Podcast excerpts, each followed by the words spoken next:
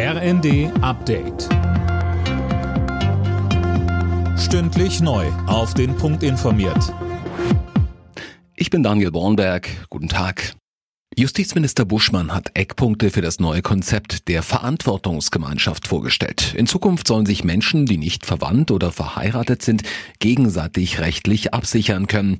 Einzelheiten von Fabian Hoffmann. Buschmann denkt dabei beispielsweise an befreundete Alleinerziehende oder auch an alten WGs, wo Leute gegenseitig füreinander einstehen, aber eben nicht verheiratet sind. Beispielsweise geht es dabei um das Auskunftsrecht gegenüber Ärzten und andere Vertretungsfragen. Eine Ehe Leid soll das Ganze nicht werden. Steuer Steuererleichterungen gibt es genauso wenig wie erbrechtliche Folgen.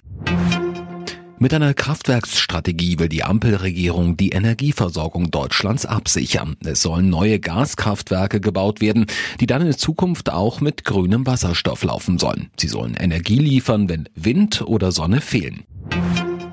Die Verbraucherzentrale Sachsen will gegen Amazon vor Gericht ziehen.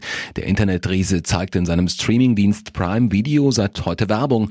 Nur Kunden, die pro Monat knapp drei Euro zusätzlich zahlen, können das Angebot weiter werbefrei nutzen. Nach Ansicht der Verbraucherschützer ist das eine einseitige Vertragsanpassung.